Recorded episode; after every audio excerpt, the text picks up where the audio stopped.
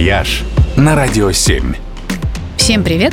С вами travel эксперт Ольга Яковина. Количество международных рейсов в аэропортах России и Беларуси сейчас значительно снизилось.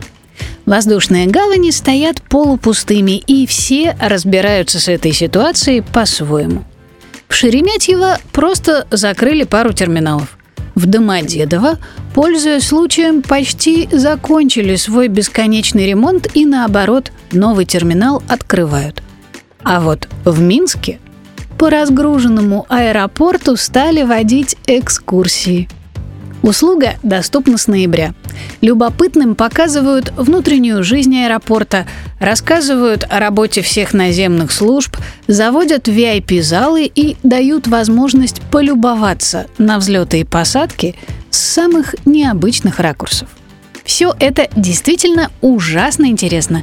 Недаром такие экскурсии предлагают во многих популярных транзитных хабах. Например, сингапурский аэропорт Чанги делает специальный инсайдерский тур для транзитных пассажиров, которые коротают время в ожидании рейса. Им показывают все возможности гигантского аэропорта, его секретные уголки и скрытые возможности. В амстердамском Схипхоле желающим показывают даже ангары, где идет техобслуживание самолетов.